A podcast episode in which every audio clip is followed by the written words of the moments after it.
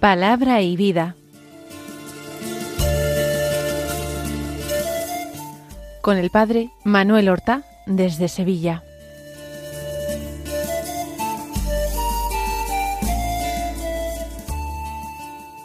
En el nombre del Padre y del Hijo y del Espíritu Santo. Amén. Alabados sean Jesús y María. Muy buenos días, queridos amigos, oyentes de Radio María y seguidores del programa Palabra y Vida. Hoy es el martes de la vigésima octava semana del tiempo ordinario. Este martes es 17 de octubre. La Iglesia celebra la memoria de San Ignacio de Antioquía, un santo padre de la Iglesia antiguo, que vivió entre el siglo I y el segundo. Fue en la iglesia de Antioquía, en el Asia Menor, el segundo sucesor de San Pedro como obispo. La iglesia de Antioquía es una iglesia petrina que tiene a Pedro como su primer obispo. Fue la de Jerusalén, la primera iglesia petrina, Antioquía la segunda y Roma la tercera y en Roma derramó su sangre y se estableció la sede de los romanos pontífices, la sede de los sucesores de Pedro. Ignacio no sabemos en qué año nació, pero sabemos exactamente cuándo murió. En el año 107, por tanto, al principio del siglo segundo, en tiempos del emperador Trajano. Lo llevaron a Roma, desde Antioquía. Fue un largo viaje y allí era condenado a morir en el Coliseo devorado por las fieras. En ese viaje hasta Roma escribió siete cartas dirigidas a distintas iglesias y allí les exhorta a la fidelidad, a amor a Jesucristo. Les habla de la iglesia, del ministerio del obispo, de los deberes de la vida cristiana, de la belleza del martirio. Son unas cartas extraordinariamente hermosas, importantes y densas desde el punto de vista espiritual. En Antioquía se celebra su memoria tal día como hoy, un 17 de octubre, y esto ha pasado al calendario romano. Vamos entonces a escuchar la palabra de Dios que se proclama en la memoria de este gran mártir. La primera lectura es de la carta del apóstol San Pablo a los romanos que nosotros comenzábamos ayer. Hoy continuamos el capítulo primero. Los versículos 16 al 25 dicen así Hermanos, no me avergüenzo del Evangelio, que es fuerza de Dios para la salvación de todo el que cree, primero del judío y también del griego, porque en él se revela la justicia de Dios, de fe en fe, como está escrito, el justo por la fe vivirá. La ira de Dios se revela desde el cielo contra toda impiedad e injusticia de los hombres, que tienen la verdad prisionera de la injusticia porque lo que de Dios puede conocerse les resulta manifiesto, pues Dios mismo se lo manifestó. Pues lo invisible de Dios, su eterno poder y su divinidad, son perceptibles para la inteligencia a partir de la creación del mundo a través de sus obras. De modo que son inexcusables, pues habiendo conocido a Dios, no lo glorificaron como Dios, ni le dieron gracias. Todo lo contrario, se ofuscaron en sus razonamientos, de tal modo que su corazón insensato quedó envuelto en tinieblas.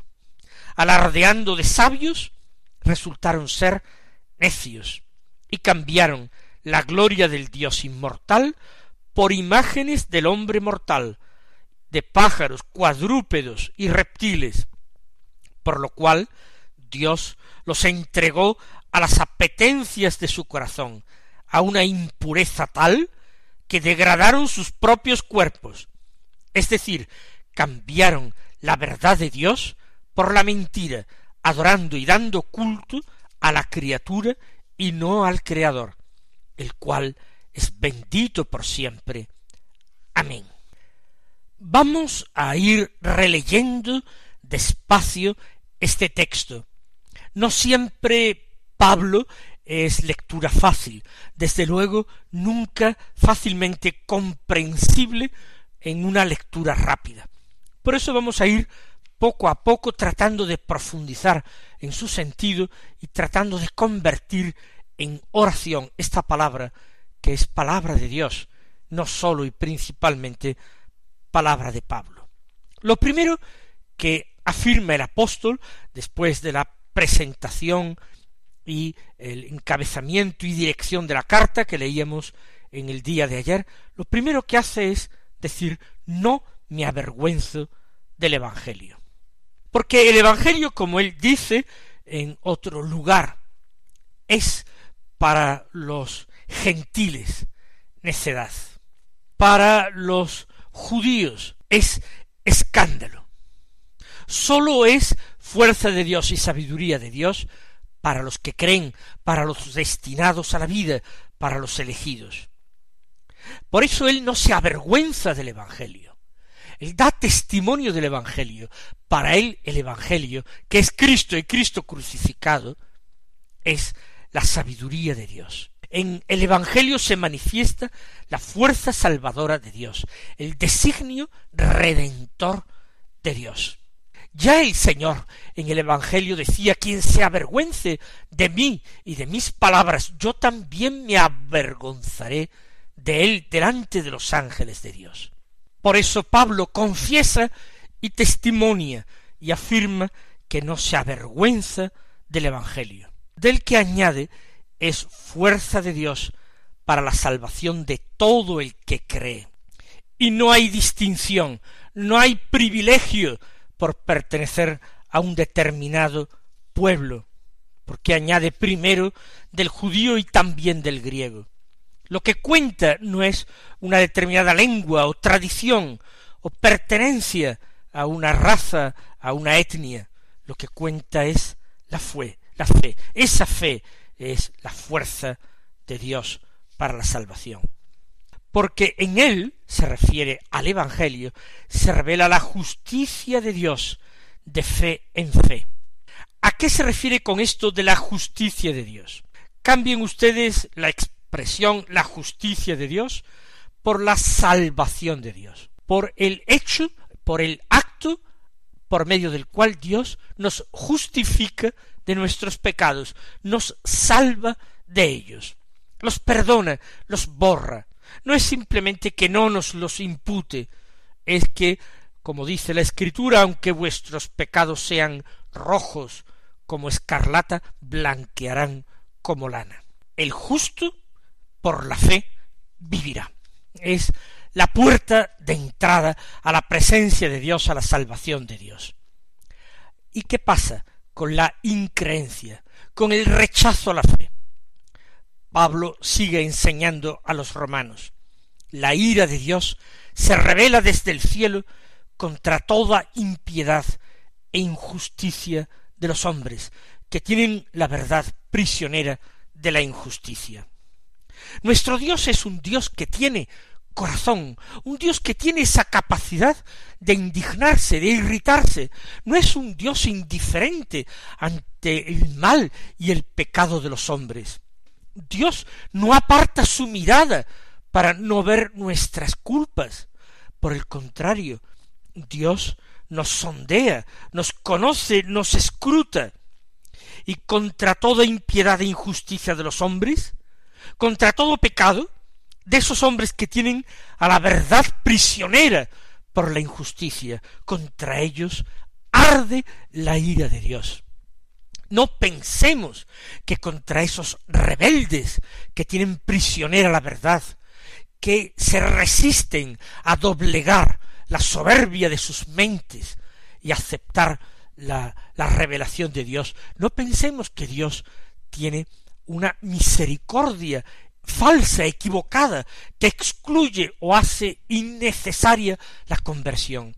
Dios pide la conversión de los hombres, Dios pide la apertura del hombre a la fe, una apertura que lleva como efecto inmediato y directo el arrepentimiento, las lágrimas, la contrición y la penitencia. Porque, sigue diciendo Pablo, lo que de Dios puede conocerse les resulta manifiesto, pues Dios mismo se lo manifestó. Vayamos por partes. Dios es invisible. Por tanto, Dios no puede ser captado, aprehendido por los sentidos del hombre. No puede ser visto con los ojos de carne, ni oído con las orejas que tenemos en la cabeza. No puede ser tocado, gustado, ni olido. Dios no es perceptible a los sentidos. Sin embargo, Dios se manifestó a los hombres, porque quería ser conocido manifestó a los hombres lo que de él podía ser conocido por los hombres. Lo invisible de Dios, su eterno poder y su divinidad son perceptibles para la inteligencia a partir de la creación del mundo a través de sus obras. Dios dotó a los hombres de inteligencia para que llegaran a descubrirle, conocerle no por la evidencia de los sentidos, no por una experimentación científica, sino por el discurso de la razón, a través de las obras de la creación, del mundo, a través de todas las obras que vemos. Todo ello nos manifiesta el poder de Dios y la divinidad de Dios. A través de la inteligencia puede llegar a ser conocida la idea de Dios y el hombre puede conocerle y aceptarle.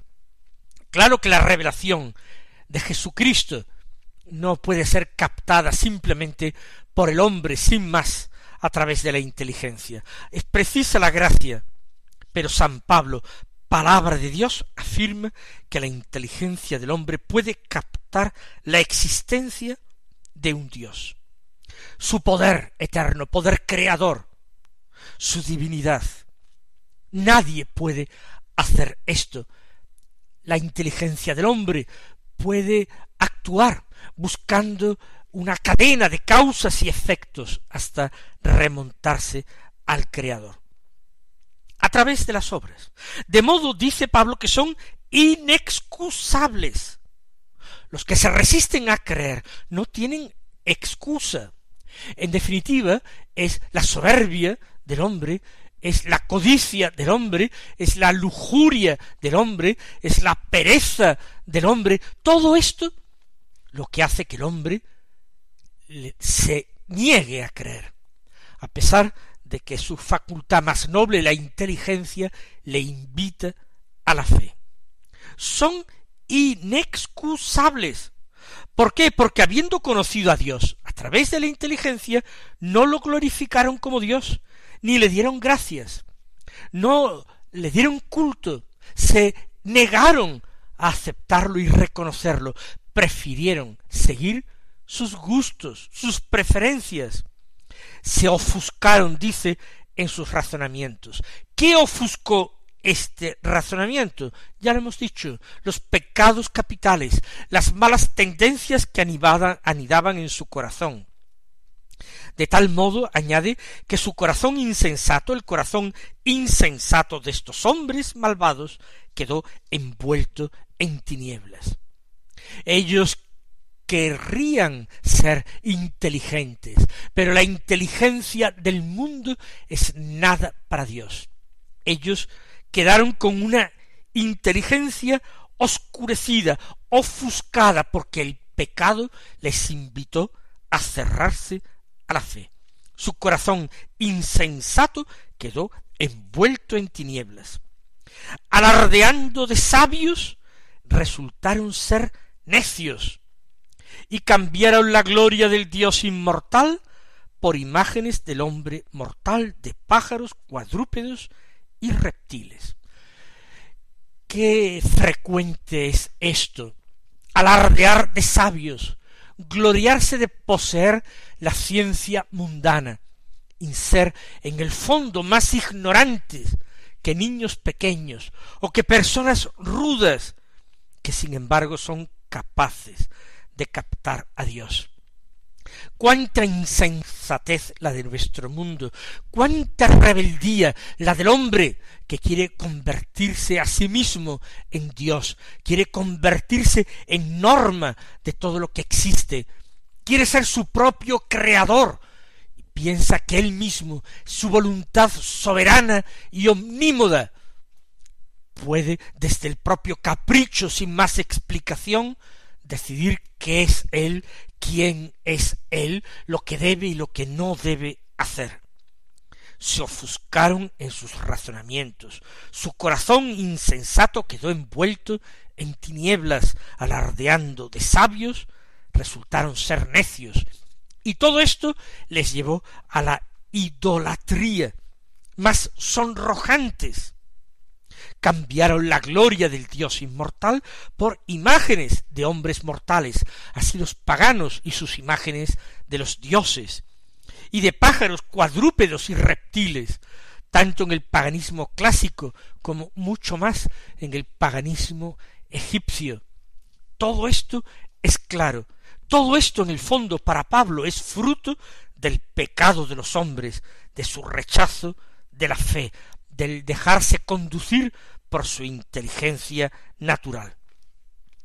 Como se negaron a creer, entonces Dios los entregó a las apetencias de su corazón y a una impureza tal que degradaron sus propios cuerpos. Es un proceso normal que nosotros vemos reflejado en nuestro mundo con una claridad meridiana, si en otras épocas no resultó tan clara este vaticinio de Pablo, ahora todo el proceso que él cuenta desde la falta de fe a la vida corrompida es muy evidente en nuestro mundo. El pecado de impureza, la falta de castidad.